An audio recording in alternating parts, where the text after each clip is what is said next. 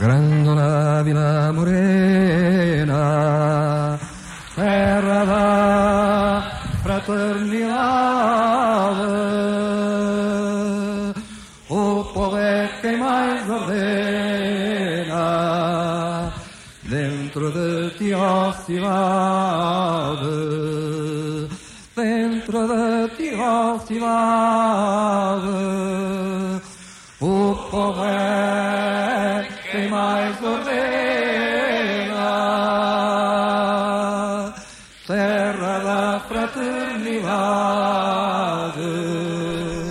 José Afonso ao vivo no Teatro Avenida em Coimbra, a 4 de 5 de 1968. Um livro e um disco com investigação e textos de Adelino Gomes e duas gravações. Outra, a 23 de 2 de 1980, na Sociedade de Instrução e Recreio de Carreço. Olá, eu sou Cristina Margato e este é o Palavra de Autor, o podcast sobre livros do Jornal Expresso.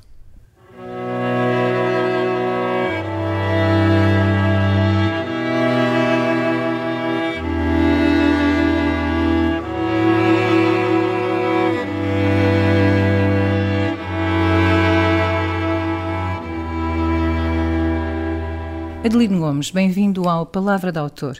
José Afonso ao vivo, edição especial que recolhe duas gravações inéditas de José Afonso, realizadas a 4 de maio de 1968 no Teatro Avenida em Coimbra e a 23 de fevereiro de 1980 na Sociedade de Instrução e Recreio de Carreço. É acompanhada por uma investigação de Adelino Gomes. O disco, o livro, publicado pela Tradição, conta a história destes dois momentos. Adelino Gomes nasceu em 1944, estudou Filosofia e Direito.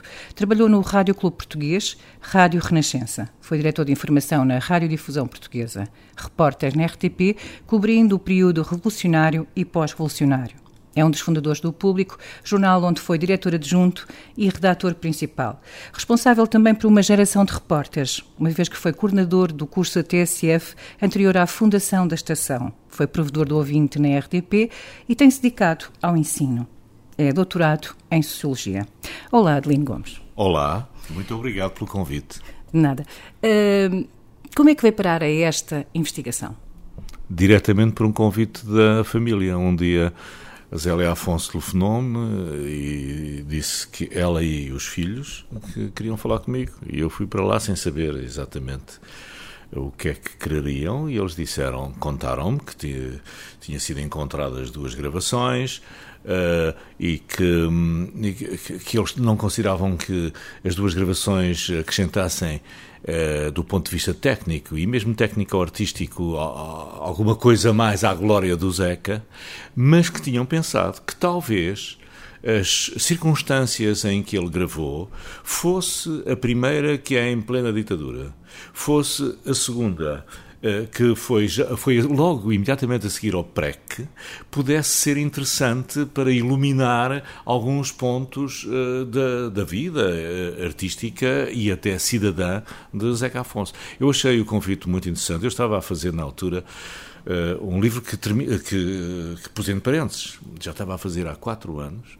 Só agora é que vou recomeçar, mas eu sou um dos milhares eu uh, arriscarei dizer centenas de milhares de, de fãs do Zeca Afonso, e, e, por isso achei que o convite era irresistível e tinha mesmo que o fazer. Não esperava é que fosse tão complicado. E, mas isso pode ficar para depois, mais para a frente. As duas gravações também aparecem em momentos diferentes e de formas diferentes. Uh, os concertos também têm alinhamentos muito diferentes e isso nota-se. Quero falar um bocadinho das diferenças entre não só do aparecimento das gravações, mas também do próprio concerto. Sim, claro. O, o primeiro uh, acontece em, em 4 de maio. É muito curioso, porque é no dia a seguir ao 3 de maio francês, do maio de 68. Portanto, horas depois, os estudantes da Universidade de Coimbra, a mesma geração que vai fazer a crise de 69, estão a aplaudir o Zeca, que já não cantava lá, pelo menos desde 1964, quando tinha partido para, uh, para Moçambique. Ele não cantava, não tinha gravado nada, estava um pouco esquecido, não é? Esquecido, na verdade, até porque havia a questão da censura, mas as rádios não podiam passar muita coisa e já não havia novas, uh, novos trabalhos. Portanto, havia um, há, uma, há uma grande expectativa em relação a isso. É um concerto ainda, digamos, como é que eu poderei dizer, formalmente muito conservador, eh, com, com um alinhamento, bom, para além do mais, para além do mais, e do ponto de vista daquilo que vamos ouvir, não é? Eh, eh, e que foi gravado, é gravado com um microfone, o que significa que o, o, a, a viola, a guitarra, quer dizer, o som, só se ouve a voz do Zeca, o que eu penso que terá aliviado um pouco Rui Pato, porque assim não algumas dificuldades que ele tem a certa altura também não se, não se notam tanto, mas, mas para além disso, portanto, é muito formal. Formal. É o Teatro Avenida, os estudantes estão em, eh, estão em plena uh, uh, queima das fitas. Portanto, aquele é um momento de pausa menos, menos queima das fitas e nada praxístico, mas de qualquer maneira muito formal, não é? em que se nota eh, se nota, mas não claramente, e é preciso sabermos que não se nota mais, porque para poupar fita, uh, uh, quem, quem gravou parava quando havia palmas. e, aliás, isso é, dá depois origem a uma dúvida que eu ainda hoje tenho, porque um dos poucos testemunhos que ficaram escritos uh, por, um, por, por, um então repórter, também jovem repórter e antigo grande ativista estudantil, que é o José Carlos Vasconcelos. Uh, ele diz, termina dizendo que houve 15 minutos de palmas, mas nós na gravação encontramos três. E depois perguntando, ele disse: Ah, foi para poupar fita, não é? Portanto, uh, portanto, a imagem que nesta gravação vamos encontrar não mostra isso. Mas as quatro ou cinco pessoas, não são muitas, que nunca mais esqueceram disso. Não, o ambiente era muito mais caloroso do que aquilo que a gente, que a gente pensa. E as pessoas pediam. E o que é que pediam? Pediam aquilo que sabia que não estava ainda gravado, mas que corria de boca em boca. É preciso. Por isso é que a tentativa de contextualizar, eu não consigo, eu sinto-me, uh, não, não estou muito satisfeito com o trabalho. Quer dizer, acho que cumpri o meu dever, gostava de ter tido capacidade para ir mais longe culpo, como nós sempre culpamos quando não conseguimos fazer as coisas, culpo realmente a censura de um lado eh, que eu que fui também vítima, como todos os jornalistas trabalhavam nesse tempo dela, nunca tinha pensado dessa maneira a censura mais do que nos cortar, porque às vezes nós até, alguns dos jornalistas, eu já fazia jornalismo desde 67. E, portanto, agora quando fiz, e, portanto, eh, eh, agora quando comecei a trabalhar, eh, portanto, veio o 25 de Abril, eu durante oito anos, sete anos, fiz jornalismo. E, portanto, e depois deixei de trabalhar na, na, na Rádio Renascença porque foi proibido de trabalhar e tudo isso. Mas, portanto, nós tínhamos uma certa tendência para olhar para a censura como uma coisa obviamente irritante, como manifestação obviamente uma, da censura, de um Estado totalitário, mas ao mesmo tempo quase como um jogo do gato e do rato. Quer dizer, eles às vezes são idiotas, deixa cá enganá-los. E a gente eh, até nos vangloriávamos, eles não perceberam nada do que eu estava a dizer. E a pergunta que eu me ponho, e cada vez mais me punha também na altura, é eles não perceberam, e os nossos ouvintes e os nossos leitores perceberam, quer dizer, eh, eh, com isso, não é? Portanto, era mais dramática os efeitos da censura. Ora bem, mas eu nunca tinha pensado neste efeito. Efeito para além do tempo, não é? Para, para o futuro. É o, é, o, é o efeito do futuro, é apagar da história e apagar de uma forma terrível para a personalidade eh, de um cidadão. É que, em certos momentos, eu cheguei a interrogar, a interrogar-me nomeadamente no que diz respeito àqueles meses, àqueles meses entre maio e, e, e, novembro de 68, portanto, o mês em que ele grava, e depois eu, eu, eu, prolonguei a minha, a minha investigação até ao final de dezembro, porque entretanto descobri que havia outras coisas, que é, essa altura em programa, mas isto aconteceu? Mas se isto aconteceu, é muito chato. Será que o Zeca. Começas tu a ter alguma desconfiança, que é uma coisa terrível. E porquê? Porque a censura, ao eliminar pedaços da tua vida, permite que no futuro, bem, para já, eh, realmente apaga a tua vida e apaga os atos, para o bem e para o mal permitindo até suspeição, que é uma coisa terrível.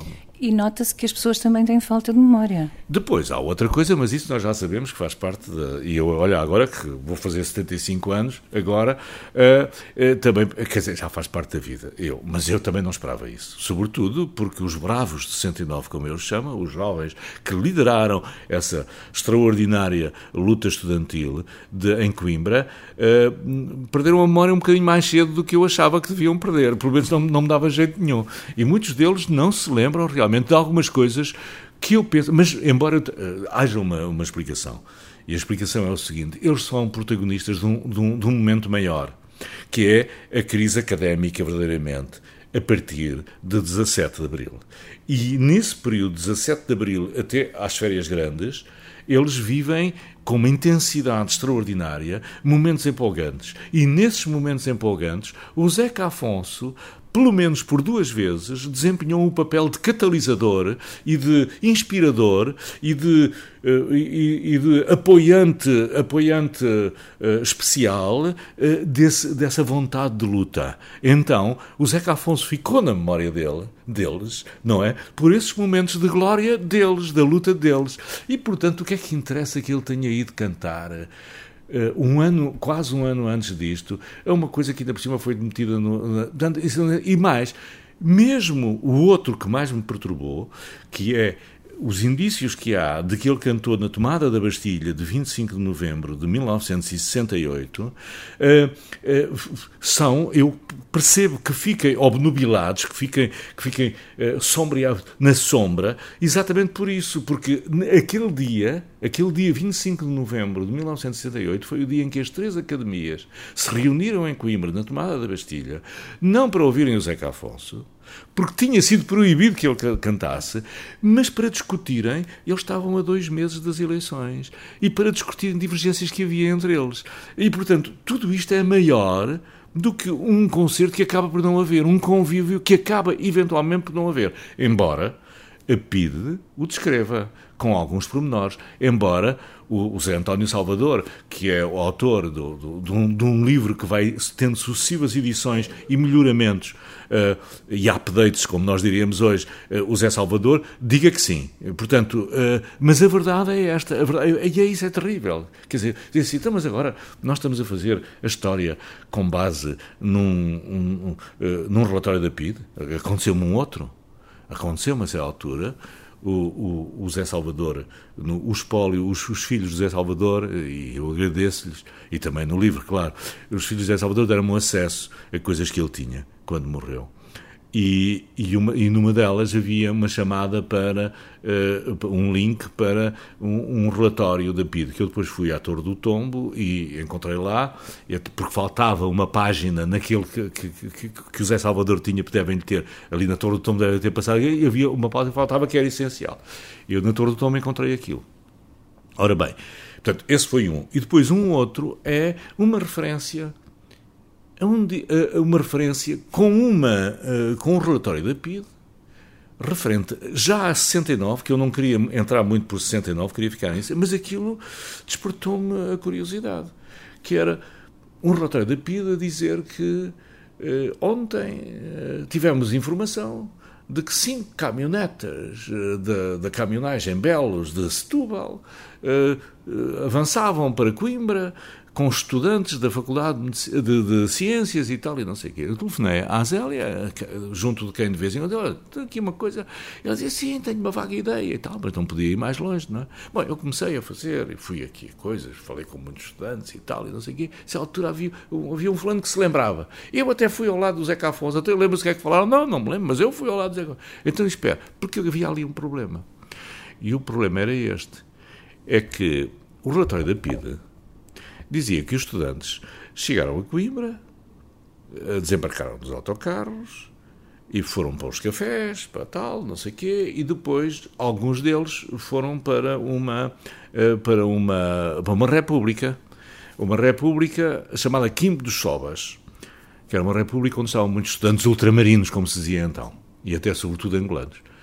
E que depois, umas horas depois, voltaram, saíram juntaram-se todos e foram em direção para o Chopal, onde o comunista José Afonso marca presença com os fados e baladas e tal. Choupal. Eu achei aquilo um pouco esquisito, o Choupal. E no dia em que eu li aquilo, à porta de minha casa, encontrei-me com um então estudante, primeiro-anista de Direito, eh, que, que, que, aliás fez parte também, que fez parte da, da luta, e perguntei-lhe ao Domingos, é o Domingos Lopes, advogado hoje. Eh, e ao Domingos Lopes, eu li uma, uma coisa da Pida e tal, a dizer, tu lembras-te de, ou até foste, uh, no, do, do, Zeca a cantar no Choupal. E ele olhou para mim, eu descrevi isso no livro porque realmente eu fiquei perturbado. Ele olhou para mim como uh, cheio de pena, uma ingenuidade. Eu disse, mas o, Zeca no Choupal? Eu disse, não, é a Pida. Isso é um delírio da Pida. É um delírio, pá. E tu acreditas nisso? Como é que é possível? Nós estávamos nessa altura a, a, a lutar contra a praxe. O Chopal, do Chopal até à Lapa, era qualquer coisa que para nós não só não nos dizia nada, como nos indignava. Nós lutávamos por outra coisa. E tu vais de uma coisa dessa. Eu fiquei perturbadíssimo. Voltei a telefonar a, Zélia, ela só tinha assim uma vaga ideia, mas não tinha ideia nenhuma do Choupal e tal, e não sei o quê. Vamos, eu andei sempre, e sempre que falava com pessoas, queria saber aquilo. Porque apesar de tudo, quer dizer, o, o homem estar a inventar aquelas coisas todas, até que num grupo de antigos, uh, uh, foi um dos grupos que, de advogados que vivem ali em Setúbal, ali de um médico, e que, com quem eu me uh, encontrava, havia um outro que dizia, porquê é que tu não falas com o doutor Canhoto Antunes, André? Uh, porque ele acho que esteve ligado ao, ao, ao, ao TEUC, o Teatro dos Estudantes Sim. da Universidade de Coimbra. Uh, bom, eu lá falei. Ele disse: Eu vou ver, eu tenho uma casa em Torres, pois é sempre. Tem casa em Torres onde a gente põe sempre as coisas assim longe, não é? Eu vou lá ver numa arca e tal. Uns dias depois, disse-me assim: Olha, tenho uma boa notícia para si. E então almoçámos outra vez, tivemos um almoço em Setúbal, e ele tinha o boletim do Teuc, de que ele era diretor por inerência não é? O boletim tinha lá um editorial que não me interessava nada e depois tinha uma notícia. E a notícia quase parecia o relatório da PIDE. É o, é, é o, é o, o boletim de abril de 68. E isto, o relatório da PIDE, é referente a, é referente a 17 de março. E, portanto, isto é de abril. E então dizia assim: realizou-se no dia 17 de março em Coimbra um dia de convívio entre estudantes de Coimbra e Lisboa. O programa constou, depois ia mais longe do que a PID, porque a PID não sabia o que é que tinha passado lá dentro, não é? Constou de um piquenique no Chopal que decorreu com grande animação, de um colóquio sobre problemas, isto é que a PID não sabia, sobre problemas associativos, especialmente o, o, o, da luta por eleições livres na Associação Académica de Coimbra e na Associação de Estudantes da Faculdade de Ciências de Lisboa, daí a ida dos estudantes tinha uma pró-associação, a ida dos estudantes de Lisboa lá, que ah, ah, são há três anos dirigidas por comissões administrativas de nomeação governamental. Por fim, o convívio foi animado com a presença do grupo de cantares de Cabo Verde e baladas pelo Dr. José Afonso. E eu disse: pai, quem é que terá escrito essa notícia? Ele disse, olha, tinha dois nomes, olha, é o doutor tal e o doutor tal. Então deu-me o contacto. Não, foram para Moçambique, um deles já morreu e o outro não sei onde é que está. Mas você é o diretor, não está... Como é que era isso? Sendo 17 de março, isso foi, foi, foi sobre a deadline, não é? Para aquilo sair em abril. Ah, mas isto era. era, era, era não, não conseguimos, ele diz isso, não, ele não chegou mais longe, mas isto já foi para mim muito importante. Porque, e portanto, insisti com, uh, uh, com a viúva do Zeca. E já mesmo quando estava a entregar o, o, o livro, almoçámos, no, pá, aí nas vésperas de eu mandar isto para, para, para, para isto chegar para, para, para, para o, a gráfica, num almoço, eu tinha lá, eu vou-te ler, disse-lhe eu, eu vou-te ler aquilo que escrevi sobre isso. E quando disse que o Zeca Afonso não sei o que, ela fez assim, não, ela de repente teve uma coisa assim, o Zeca não foi para o São Paulo. Não foi para o São Paulo? Mas tu admitiste que foi para o São Paulo. Não, não. Eles convidaram-me para ir para o São Paulo, mas eu lembro muito bem que ele disse assim, e eles queriam que eu fosse para o São Paulo. Aquilo é calma umidade. Que é uma coisa tipicamente Zeca. Quer dizer, depois Sim. há também. Nós, mas esta expressão, dita espontaneamente por ela, Portanto, voltou tudo ao princípio. Isto parece o, o, o Dom Sebastião, que está sempre a desaparecer. Há uma, uma, uma, há uma nuvem aqui. É bem possível que quem escreveu isto, pois é esta questão das investigações, quem escreveu isto tenha saído, porque isto ia ser fechado, tenha saído quando foi feito o convite e não sei quê, e não tenha acompanhado, porque ele não era jornalista profissional, era um estudante e tudo isso. Portanto, fez, fez, a reportagem antes do fim do, do, do concerto. Pode ter sido, pode ter sido isto. Portanto, há, há muitas destas coisas aqui, quer dizer, por isso é que eu digo, isto não é um livro, não é uma investigação académica, isto é uma tentativa de contextualizar dois concertos. Mas, mas isto significa que, por um lado, Uh, sendo o Zeca naquela altura muito importante e super vigiado pela PID como era, ao mesmo tempo uh, as pessoas estavam tão ocupadas com outras coisas que não lhe davam a devida atenção. Não, não parece um bocado isso também? Não, isso seria se eles não se lembrassem da passagem do Zeca, mas a verdade é esta. Naqueles momentos essenciais, isto é um momento à látera. Estás a ver? Por exemplo, neste caso concreto, isto é a Faculdade de Ciências que vai ao quimbo dos Sobas, vai lá discutir e tal, e outros estão noutras coisas. Agora, quando eles estão na mobilização, quando há 8 mil estudantes que é preciso fazer uma greve e é preciso que eles não fazem, façam a mesma greve, aí tem a presença do Zeca, eles já não se esquecem. Estás a ver? Portanto, é um pouco. E depois o Zeca, há um, alguém que me diz uma coisa que eu, eh, que eu utilizo, aliás, duas ou três vezes aqui no livro, porque me iluminou também e ainda por cima ele é um psiquiatra, Pio Abreu. Quando eu. Uh, e Pio Abreu foi um dos homens, uma, uma figura central uh, na luta, é? é um dos bravos de 69. E quando eu lhe disse, mas não, eu desculpe, mas quer dizer, vocês não se lembram? O Zeca, isto, aquilo, e ele diz assim: o Zeca estava sempre na nossa cabeça e no nosso coração. Quer dizer, era portanto, ele era uma normalidade dentro da anormalidade contávamos com ele. E é muito engraçado, porque o mesmo, o mesmo Domingos Lopes, quando eu, eu começava a dizer, mas o Zeca fazia parte de nós, quer dizer, e por isso eu também lhe disse, sabes que eu estou preocupado com aquilo que tu me disseste? Então, então o Zeca foi cantar para o São Paulo contra a vossa vontade. Então ele era, estava ao lado dos praxistas e tal. Eu falei, pá, não, isso é um delírio. Isso é um delírio, não sei o quê. Mas não te preocupes com isso. O Zeca era uma unanimidade. Mesmo entre nós que estávamos divididos, o Zeca era uma unanimidade. Portanto, era uma, uma normalidade em tempos anormais, estás a ver? E portanto, eu nesse sentido. Agora, eu gostava que isso ficasse mais claro. Isto, isto também é o discurso politicamente correto. E por isso, essa é a minha preocupação a certa altura, não é? A certa altura eu vejo assim, pá, eu não quero que fique nenhuma sombra, mas também não quero, por isso é que eu também faço questão de dizer, eu não tenho a certeza. E por isso é que eu estou indignado com a censura. E, e por isso dou, dou outro, outro exemplo, que é, poucos dias depois desta, desta ida do Zeca, desta ida do Zeca uh, lá, um, esta, esta ida do Zeca, eu enganei-me, esta ida do Zeca é 17 de março, mas é 17 de março de, de, de 67.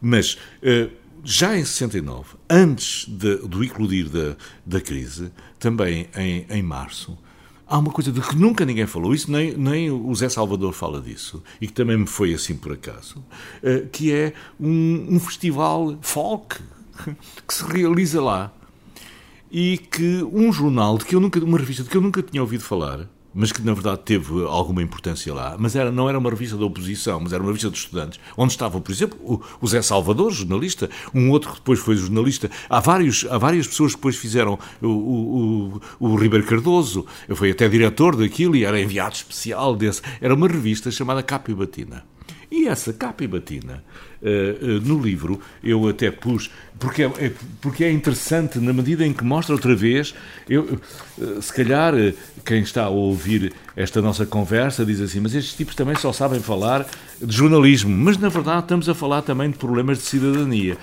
quando falamos da, da censura, que é, a certa altura, essa, essa revista fala dessa, desse festival folk e eh, e, e, e, eu fiz questão de que nós apresentássemos, digamos, a, apresentássemos a, as páginas, porque são três páginas, Sim. e na primeira, Festival de Música Folk, no palco do Avenida. São estes títulos absolutamente uh, uh, brancos, não é? Que não dizem nada. Não é? E depois tem, tem três fotografias, duas têm legenda, uma não tem. A fotografia maior é que não tem legenda. É o Zeca Afonso. E eu vou ler isto tudo e nunca aparece o nome do Zeca Afonso. E eu pensei, isto é censura, claro. Mas eles conseguiram fazer uma coisa, porque há um tempo em que as fotografias não são censuradas. E, portanto, deve ter sido censurada a legenda. Sim, portanto, e o nome, e o Zeca Afonso nunca aparece. Ora, a questão que se me pôs durante muito tempo foi esta: mas o Zeca Afonso foi lá cantar ou não foi lá cantar? Mas se não foi cantar, é esquisito. Se foi cantar, como é que não há referência nenhuma e põem a fotografia? E então fui procurar os jornais, nomeadamente o Diário de Coimbra. Dois dias depois, aparece uma pequenina notícia em que fala dele. Fala dele e até põe o nome dele e tudo isso e diz que foi muito bem recebido e não sei o quê. E, mas como é que diz assim? É, a certa altura, inesperadamente, apareceu Zé Carvalho. Portanto, ele não foi anunciado. Estás a ver? E como é que eu, mas porquê é que eu tenho a certeza disto? Tenho a certeza disso porque também, através da Zélia Afonso, que me disse assim, porquê é que tu não falas com o AP, com o AP eh, Braga, que é um cantor também, que era estudante. E então há uma história outra vez interessantíssima, que é estamos, portanto, eh, na, na altura da, da, crise académica. Não, não, não estamos na, na, na, altura. Já, já, tinha, já tinha sido, já, já tinha começado as, as, as questões de, do, do maio de, de 68 e o sonho dos estudantes, sobretudo dos estudantes mais ativistas, é ir a Paris ver o maio de 68, não é? E então, ainda não tinha começado a crise académica, estamos em março de 69, e, e ele com mais dois amigos. Uh, ah, e, portanto, ele andava do técnico. O técnico era, tinha a grande associação, aliás, a associação académica com mais poder, com, com, mais possibilidades, com mais posses. Tinha, por exemplo, um departamento de turismo que era uma verdadeira agência de viagens. Eu acho que até deviam ser até bastante concorrentes da Abreu, da agência Abreu. E então, um dia souberam que ia partir uma caminhoneta para, para Paris para ir buscar uma excursão. Então pediram lá à direção, à direção da associação, ao departamento de turismo, se não lhes davam boleia. Meteram-se na caminhoneta, mas em vez de saírem às não sei quantas, saíram já ao fim da tarde. Nessa altura, mesmo andar pela Nacional 1 era muito complicado, chegaram à hora de jantar a Coimbra, não é? E então tiveram vontade de jantar e decidiram dormir lá. E andaram ali dar uma volta, como eles eram estudantes e tal, souberam que no Avenida ia haver este festival e vão lá. Estava tudo esgotado. E aí o estudante que estava à porta disse: está tudo esgotado e tal, não sei o quê, está cá o Zeca, não sei quantos e tal. E o AP Braga disse assim: epá, eu também posso cantar. E o estudante que devia ser, pá, tu cantas? Sim, sim, posso cantar com o Zeca. Ele não, não, nunca tinha cantado com o Zeca, nem. Então entra. Então tem, os meus colegas também. Então, entram os três à borla para ele cantar, né, em troca do. E ele vai cantar pela primeira vez com o Zeca Afonso. E, portanto, ele lembrava-se muito bem disso. Estás a ver? Portanto, há, há aqui, porque o Zeca, esta fotografia não está cá para irritar a censura. Mas, na verdade, é como se ele não estivesse. Estás a ver? Portanto, há este lado, este lado de, de, de suprimir uh, episódios da tua vida, há certas figuras, são figuras exemplares, que quando deixam, ou suprimem, e apesar de tudo houve alguém que viu, ou então lançam atingem também a identidade, a, a, ideia e a dignidade. E a digni sim, e também pois. a identidade, porque no fundo é como se ele não existisse para aquela gente toda. Exato, exatamente. E, e, também não existia muito, quer dizer, ele existia, mas, mas existia sobretudo, como, como dizes no princípio do livro, uh, mais a sul do Tejo. Sim, claro sobretudo neste período. Sobretudo neste período, não é? E, e, e a sul do Tejo, isso aí o, o Pato, o Rui Pato tem.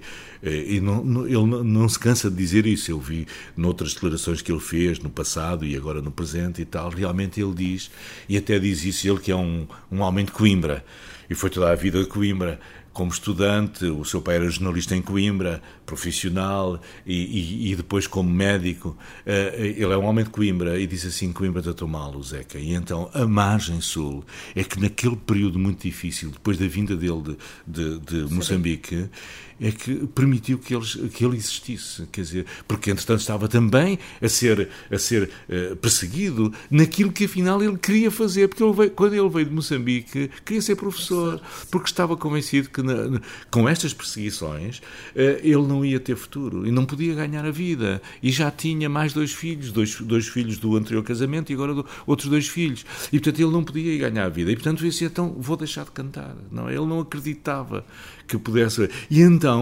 quem é que, quem é que lhe permitiu uh, que ele sobrevivesse? Foram as coletividades da, da, da margem sul e foram também as associações de estudantes.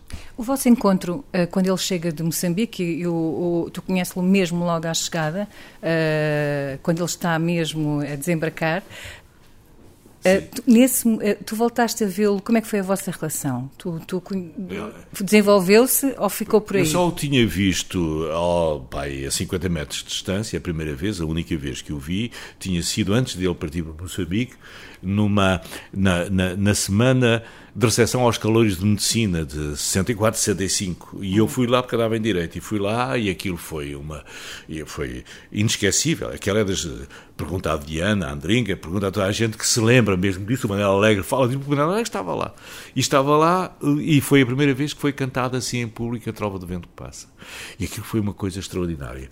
E, e, e estava o Adriano Correia de Oliveira, etc. E portanto foi isso. E depois acabou até com uma carga da polícia e tudo isso e tal. Portanto, eu tinha ouvido, olha, não e, portanto, eu aqui fui, eu estava a começar na rádio, num programa PBX, que, que tinha começado nove dias antes, portanto, tinha começado oito dias antes, e na noite do dia 8 de setembro de 67, como era habitual, e como aqueles que a Cristina é muito nova, mas como aqueles que trabalharam na imprensa escrita antes do 25 de Abril se lembram, nos anos 60, eh, ninguém saía da redação sem ver um grande livro que era a agenda para o dia seguinte. Estavam lá os, os serviços marcados e tudo isso. E então, mesmo na rádio, onde não havia, havia um serviço de noticiários de Rádio Clube, mas não se fazia muita reportagem por causa das questões de censura, mas este programa, o PBX, que era realizado por Carlos Cruz e Fialho Gouveia, tinha uma componente informativa muito, muito muito viva. E o Fialho, uh, uh, não sei se no final da emissão, mas enfim, isso agora aqui pouco interessa, disse-me: amanhã estás às nove ou dez da manhã no, no, no cais da Rocha de Condóbitos, porque vais, vai, vai chegar o doutor José Afonso, que era assim que, que ele era conhecido. O doutor José Afonso de Moçambique e tu fazes-lhe uma entrevista. Olha, e já agora convence-o a gravar umas coisas que ele tenha feito lá, porque ele de certeza que fez coisas, eh, grava para nós. Porque o PBX nessa altura tinha começado há oito dias, mas era um acontecimento. Por força das duas figuras principais, o programa era produzido pelos Paradiantes de Lisboa, tinha condições monetárias, que tinha recursos monetários que lhe permitiam fazer coisas, tinha sido inaugurado, quer dizer, tinha tido a primeira emissão, eh, já não me lembro, mas eram assim coisas assim espetaculares e continuou a fazer e portanto eles tinham muitas ambições o que é bom. E portanto queriam estar em todo lado. E, e, e, essa componente de não havia nada de importante e ao mesmo tempo eram homens que tinham esta sensibilidade. E portanto o Zeca Afonso, os estudantes e tal, não sei o quê, vamos esperar. E portanto eu fui fazer um trabalho de agenda. Sim. e cheguei lá e, e convenci uh, a Guarda Fiscal a deixar-me passar para o outro lado, dizendo que era do PBX. Eu acho que aqui a palavra-chave foi PBX. Onde eu me enganei foi que eu pensava, eu não conhecia, portanto, pessoalmente o Zeca Afonso também não me conhecia a mim, eu pensava que ao dizer ao, Zeca, ao aproximar-me dele, aproximar dele e dizer assim, olha, eu sou do programa, ele olhou para mim, porque o programa tinha começado oito dias antes ele estava há três anos em Moçambique, não sabia nada disso, nem sei se também ouvia muita rádio, mas para além do mais, este programa não era ouvido em Moçambique, isto não lhe disse nada. E só depois é que eu vim a perceber. Eu percebi que ele estava esquivo, não lhe apetecia falar comigo. Por uma razão, estava sempre, havia os caixotes, vinham uh, os caixotes que vinham, e ele estava sempre a dizer, olha ali aquele caixote e tal, não sei o quê, tinha a família, as crianças, uh, mas, para além no mais, uh, uh, acontecia que uh, ele não me conhecia nem e aquele programa não lhe disse nada. E ele achou esquisito como é que eu passei para o outro lado. Porque nesse tempo, e as pessoas Sim, assim claro. politicamente mais coisas, este gajo se calhar é um provocador. Havia uma palavra-chave também para essas coisas, que é os tipos que se fazem passar como da oposição, ou de não sei o quê, ou jornalistas, ou assim, vai lá para provocar. E, portanto, ele, ele chegou e estava a pensar, eu não posso cair em armadilhas. Eu podia lhe fazer umas perguntas, então não sei o quê e tal, você é uma coisa. E lá, foi maltratado pela polícia, coisas assim, percebe? Ele olhou para. Eu nunca tive bem. Eu senti que ele uh, me queria à distância. Não lhe apetecia dar uma entrevista nenhuma. Mas só me apercebi mais tarde, quando o irmão, eh, João Afonso, escreveu um livro em que cita uma carta em que ele dizia: Estes tipos agora andam todos para aqui como umas sanguessugas à minha volta, querem explorar-me e não sei o quê e tal. E, e, aquilo era ali uma coisa, quer dizer, jornalistas para ele era uma coisa. É, e portanto, ele foi, ele foi desconfiado. Mesmo assim, eu lá o convenci. Uh, a dizer umas coisas. Mas antes eu penso que o, o que o apaziguou não sei, não foi, porque eu, eu, eu, eu, eu, parei a gravação. Agora não sou capaz de dizer, mas sei que eu disse, ó oh, oh, José Afonso e tal, uh, isto, aquilo e aquilo outro, e depois eu disse assim, uh, e agora uh, quais são os seus projetos, não sei o que e tal. Mas eu não tenho projetos nenhum, não tenho projetos nenhum. Não, eu, são umas cantiguetas. Não, eu disse assim, então, mas vai cantar, não é? Já tem coisa. Cantar, as cantiguetas, não. Eu, eu venho, vou, vou para Faro, vou dar aulas e tal. E, aí era eu, o plano mesmo dele, não é? Pois, e eu parei a gravação. É foi uma coisa. De, não fui capaz de me conter. E fui cidadão, eh, fora do microfone, fui cidadão e disse assim: Mas você não pode fazer isso. Porque eu lembrava-me daquela. Mesmo agora que estava a, começar na, na, na, rádio, não é? Eu sabia, eu próprio tinha utilizado, as pessoas mais novas faziam isso nos programas, tentavam passar coisas dele e dos outros que dissessem alguma coisa que não se dizia, porque os programas eram em direto, aqueles que eram em direto, e portanto ali dizia só tu dizeres uma, uma, o, o, título de uma canção, e às vezes juntávamos dois, ou de uma balada, aquilo era quase um discurso, era quase uma mensagem. Eu disse: Você é muito importante para muita gente, para a malta nova e tal. Disse-lhe isto com tanta convicção, acho eu, que ele ficou um pouco abalado. Depois lá continuámos, depois eu lá lhe disse o que é que ia fazer. Portanto, esse contacto foi um contacto que não teve frutos nenhums, quer dizer, não nos tornámos amigos a partir daí, nem coisa nenhuma.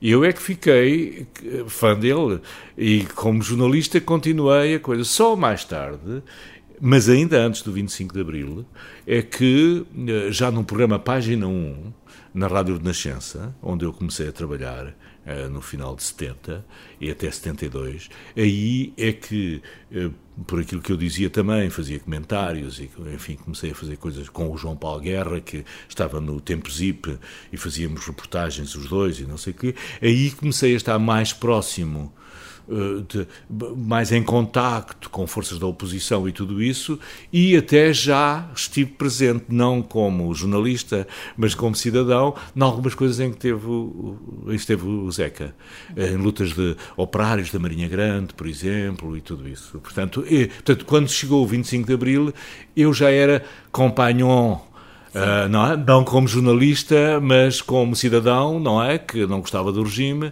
já era companhão, já, era, já tínhamos uma relação boa um com o outro. Uh, estamos já muito próximo do fim, ainda não falamos do segundo concerto, uh, que é um concerto com um ambiente completamente diferente, 1980. E o que é que separa? Uh, há tanta coisa que separa, mas também é, sobretudo, os concertos são sempre o reflexo do momento político. Claro. E este já é em democracia. Ou melhor, já é no imediato PREC. Uhum. Eh, o PREC, há uns que consideram que em 76, com o 25 de novembro e depois com a eleição de Ramalhianos, acabou. Há outros que pensam que só quando acabou o Conselho da Revolução. E, portanto, nesse sentido um pouco mais, menos estrito do termo, eu também considero que é, por, por voltas, é no fundo, para mim, é quando a AD ganha, ganha, ganha as primeiras, a direita em Portugal ganha as primeiras eleições livres, não é? Eh, porque é a primeira vez que a direita, não é, vai ao poder naqueles quatro, cinco ou seis anos. E, e portanto, este concerto é um concerto, portanto, dado por um homem que esteve eh, nos momentos do PREC, não é? Tornou-se uma unanimidade à esquerda, é? Tornou-se uma unanimidade à esquerda e bastante pouco considerada à direita, não é? Eh, quer dizer, mesmo era uma figura, eh, até o consideravam um comunista, isto e aquilo, ou então, enfim. E, portanto, ele foi muito atingido por essas coisas, não é? Atingido, voltou a ser perseguido de uma outra maneira, não é? Portanto, era um homem abalado. E, e no final dos anos 70, portanto, por outro lado, era um homem que continuava a ser tratado por, com as melhores intenções, mas por todas as coletividades, por todas as coisas, como se fosse um filho-família que não precisava de dinheiro para almoçar nem para jantar. E, portanto, era como se ele tinha um dever que tinha começado, quando começou a cantar as primeiras baladas e que nunca iria terminar até ao fim da sua vida, que era o dever de fazer, de verbalizar de uma forma melodiosa uh, e inspirada as aspirações das pessoas, as irritações das pessoas e a vontade das pessoas fazerem revolução. E, portanto, às vezes cantava quase em palheiros, dormia em palheiros, cantava, nunca ninguém se lembrava no fim, a ele e a outros, nunca ninguém se lembrava no fim de dizer assim, olha, quanto é que tu precisas davam-lhe o almoço ou o jantar, e a essa altura, portanto, os mais jovens que estavam também neste movimento e que o tinham como inspirador, disseram, nós temos que nos organizar. E apareceram até duas cooperativas para eh, gerirem uma espécie de, na linguagem de hoje seriam os managers, não é? Os apoderados deles. E então, eh, a Era Nova, que era uma dessas, tinham começado a profissionalizar, quer dizer, tentar profissionalizar uh, os cantores de protesto, quer dizer, para defenderem minimamente. E, portanto, e eles também, já, já, também, já não dava também, até do ponto de vista artístico, ir um tipo com uma viola para palco e cantar assim, porque tanta música já era outra. E, portanto, por exemplo, ele começou a cantar com, com um grupo acompanhado, um grupo do Júlio Pereira. Quer dizer, portanto, era uma coisa. E, portanto, é neste quadro que ele vai fazer uma série de concertos durante dois meses, está em Espanha, está na, na Alemanha, e aparece um, um pedido na Era Nova, uma carta a dizer que numa sociedade recreativa e cultural de uma aldeia a 6 km de Viana do Castelo, que eles gostavam muito de ter lá o Zeca. E a ideia? E o que é que fazia? Era nova em relação a... Está bem, está bem. Então, e, e como é que é? Como é que é isso de pagamentos e dessas coisas? Quer dizer, eles não podiam garantir coisa nenhuma, mas receberam a mensagem. E o homem que teve esta ideia, que teve esta ideia, uh, Mina, Manel Mina, que era um projetista, um tipo que fazia projetos e tal, e tinha vindo da tropa, e tinha vindo da tropa, tinha estado em Moçambique, e vinha, tinha vindo muito chocado com a situação, que, que tinha vontade também de intervir, e tinha dito lá a um colega, que esse tinha uma, posições políticas mais avançadas do que ele, ou enfim, mais, pá, nós temos de trazer o Zeca aqui, o Zeca Afonso aqui e tal. Então, o que é que ele se lembrou? Pá, vamos, vamos convencer os tipos, vamos, vamos vender os bilhetes mesmo antes de sabermos se vai realizar o concerto. E então fez uma lista que nós publicamos aí, de 123 pessoas, em que há fulanos que compraram 25 bilhetes para viabilizar isto, 25 bilhetes. E, portanto, um dia pôde escrever uma carta a dizer nós temos garantidos 200 e não sei quantos lugares. Foi uma coisa extraordinária. Portanto, viabilizou crowdfunding, à moda do Minho, não é? E o que é que ele dizia às pessoas, aos colegas, aos amigos, aos familiares? É pá, compra-me aí um bilhete e tal, e é assim, a gente não sabe quando é que é, Uh, se não houver, a gente dá-te o dinheiro. Então ele meteu o dinheiro num saco. Nunca mais mexeu no saco. Só na noite do concerto é que foi a casa buscar o saco e olha, está aqui o saco com o dinheiro, vocês contam isto. É uma coisa lindíssima. E porquê é que ele foi importante? Eu próprio não me apercebi. Achei isto muito bonito e tal, mas não me apercebi uma outra coisa, que só também tarde, naquelas conversas que eu às vezes tinha com a família. Tivemos a beber um, um café na, na Gulbenkian, nos jardins da Gulbenkian, e já vinhamos e tal. E depois, a certa altura, eu queixei-me ao Pedro Afonso, ao filho mais novo. Oh, Pedro, há tanta coisa que vocês podiam ajudar também. Devem ter lá papéis. Para já, o Pedro deu-me logo uma, uma resposta. O Pedro podia quase ser meu neto e deu-me uma, uma, uma, resposta daquelas que é uma lição. Diz assim: Tu esqueces que estamos no tempo do fascismo. Então, o meu pai, achas que uh, lá em casa guardavam-se as coisas, os documentos todos, para depois, quando a pedia lá, ficava, olha cá está, o senhor teve do dia tal. Portanto, essas coisas não eram assim. E eu disse: Está bem, pronto, mas ao menos a vossa memória, a memória da tua mãe. E ela perguntou-me assim: Tu já fizeste perguntas à minha mãe sobre o, o Carreço? Tu ainda há bocado disseste-nos que vais fazer 30 e tal páginas e fizeste 100 e tal uh, sobre... Pois, mas houve lá, Coimbra é tudo isto e tal. Carreço é muito interessante, mas é, aquilo foi já um dia. E eu para já, do outro é quase um ano em que eu... E, e, e eu, já perguntaste à minha, à minha mãe? E eu, eu estava ali ao lado. Eu disse, já perguntei. E ela disse que acha que foi muito importante, mas não disse mais nada. Pergunta outra vez. e eu perguntei. e ela disse e ela disse qualquer coisa como aquilo foi demasiado importante para o Zeca. Foi alguma coisa que nunca mais esqueceu. E, portanto, a partir daí, eu comecei a perceber que houve aí uma outra coisa. O Zeca encontrou. Porque, porquê? Porque aquilo era aquilo para o qual a utopia do Zeca, aquilo que o Zeca queria, era uma sociedade Exatamente, com uma canção que ele fez dos Índios da Meia Praia, que é, quando vê, que é o poder popular, no sentido de alguma coisa que emerge do povo, das pessoas, dos mais despossuídos, daqueles que não têm, e que, e, e, que, lutam, e que lutam por construir a sociedade que eles querem e que seja igual. Ora bem, aquilo foi assim, uma vontade de alguém que sonhou, trazemos cá o Zeca, naquele tempo, que é um, tipo, um tempo complicado, ainda foi em 79 que isto aconteceu, que o pensamento foi isto, e ele vai à aldeia dos não têm dinheiro, ninguém, ninguém vai ganhar com ele, vai a uma sociedade recreativa, e depois enchem aquilo, e não, não há coisa nenhuma, é, e são eles que viabilizam tudo isso, então aquilo era o mais próximo que estava no fim do PREC, é o mais próximo do, do poder popular e da, que, utopia, que e da utopia. E, portanto, esse é o concerto. E depois tem estas coisas sempre. Eu não sou esotérico, mas depois eh, alguém me chamou a atenção. Tem estas coisas extraordinárias, que é a primeira vez que se pensou na data era 23 de fevereiro de 79. Mas depois aquilo foi por causa de atraso e não sei o quê, foi em 23 de fevereiro de 80. Ele morreu em 23 de fevereiro de 87. Foram sete anos antes de morrer. Portanto, e é um dos últimos concertos, digamos, é uma de, porque depois, pois há Lisboa, claro, aqueles concertos, mas ele pouco depois a, a doença declara-se. E, portanto, é um, um dos últimos momentos em que ele está, ainda sem penso que ele nem sequer sonhava com isso, mas é pouco depois que ela, pá, um ano depois, e portanto, este foi aquilo mais próximo, ele já se irritava muito com aquelas coisas que eram mais, eh, eram mais uma espécie de, de eh, reverberativo, não é? Quer dizer, aquela malta toda que gritava muitas palavras de ordem e coisas, isto aqui era genuíno, estás a ver? Sim. E portanto, esse, esse carreço é qualquer coisa muito interessante. E depois, então eu fui procurar um pouco mais. E depois percebi que ele em 70 também lá tinha estado. Ah. E, e, tá, e, e tinha estado em casa, uh, tinha, tinha estado em casa de uma tinha estado em casa de uma família, tinha da mãe de um, de um jovem que era do, do da bola, e, e, depois, quando foi para cantar, eh, eles não anunciaram. Não, não puderam não, não quiseram anunciar isso. Mas o Mina não faz parte desse grupo. Não, não, não faz parte desse grupo. Mas é um grupo que era os Chornas, é um grupo de, de, de, Ora bem, mas porquê? Esses, ligação.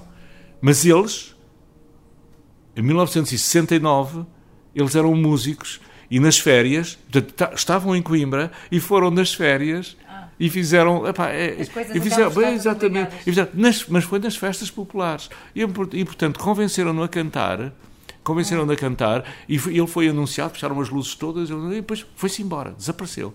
E portanto, há aqui, e portanto, essa, esse é o outro Zeca Afonso que andou pelo país. Portanto, as pessoas de Lisboa e, e, do Porto e de Coimbra pensam que é assim, essa coisa toda, mas o Zeca Afonso sentia-se bem nisto e portanto, 80 é assim uma espécie de refrigério, de reencontro e de anima, ele, ele sofre ali uma, uma espécie de adrenalina, há ali uma injeção de, eh, pa, eh, em relação ao, ao, ao, sonho dele, àquilo que lhe fazia bem, não é? Que o aquecia eh, e que aquecia os seus ideais, a sua vontade de. É com essas pessoas que ele, que ele, que ele estava bem.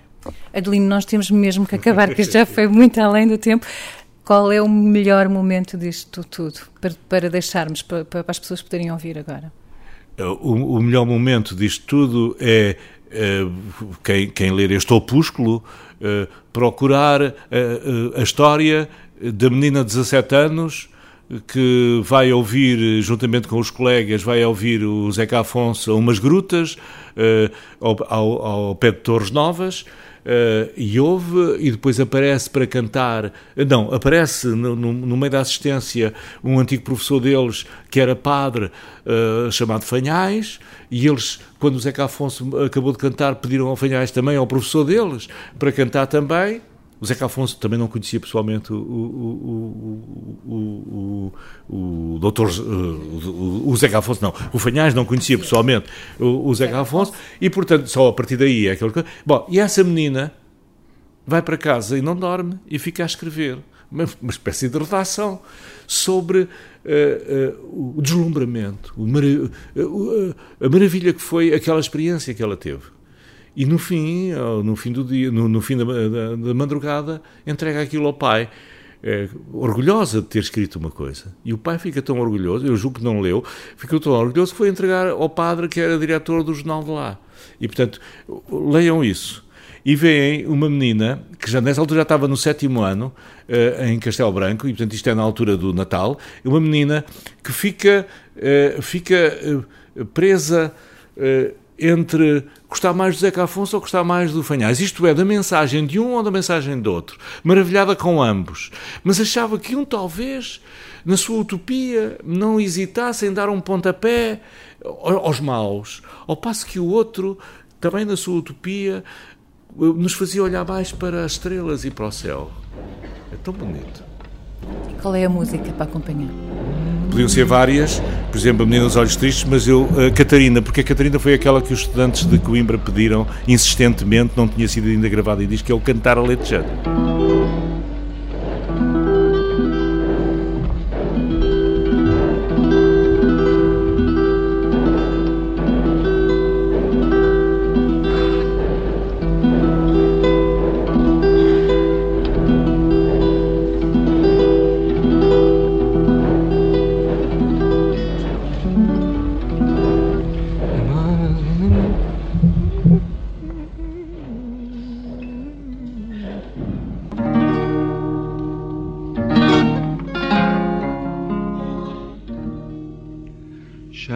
Chamava-se Catarina, o Alentejo a viu nascer.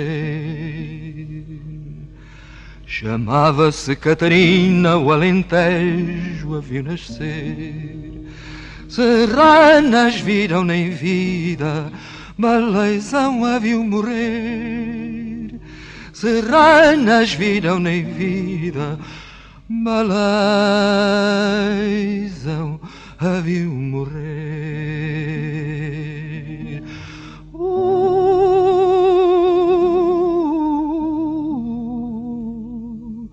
Malais a viu morrer.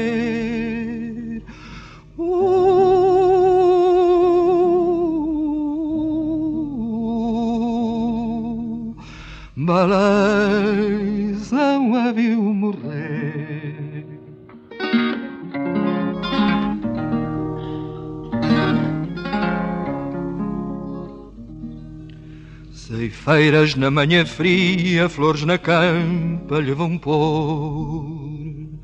Ceifeiras na manhã fria, flores na campa lhe vão pôr. Ficou vermelha a campina do sangue que então brotou. Ficou vermelha a campina do sangue que então brotou.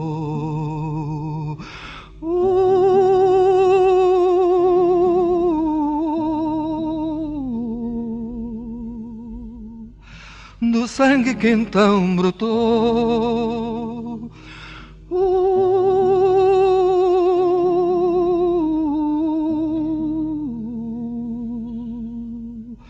Do sangue que então brotou.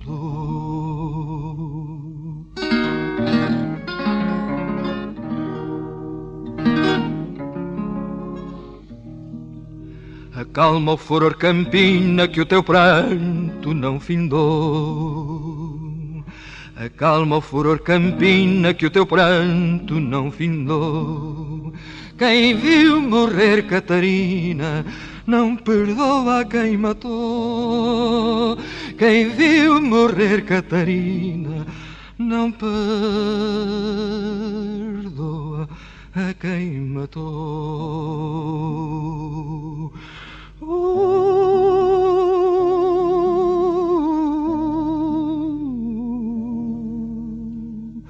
não não perdoa quem matou.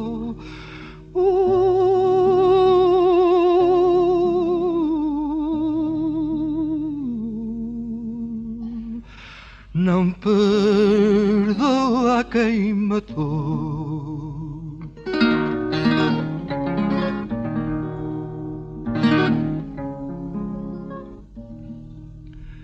Aquela pomba tão branca todos a querem para si. Aquela pomba tão branca todos a querem para si. Ao alentejo queimado, ninguém se lembra de si. Ao alentejo queimado, ninguém se lembra de ti. Uh,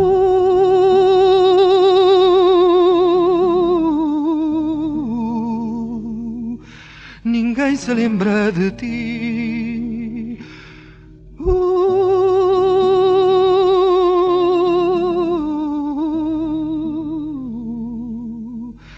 ninguém se lembra de ti.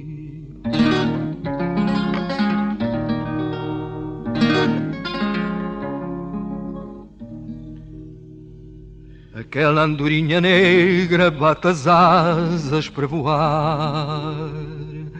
Aquela andorinha negra bate as asas para voar. Ao alentejo esquecido, ainda um dia de cantar. Ao alentejo esquecido, ainda um dia has de cantar. Uh,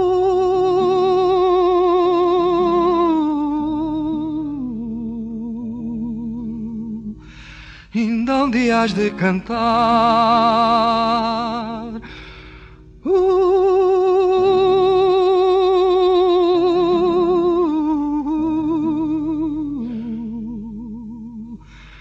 ainda dia has de cantar.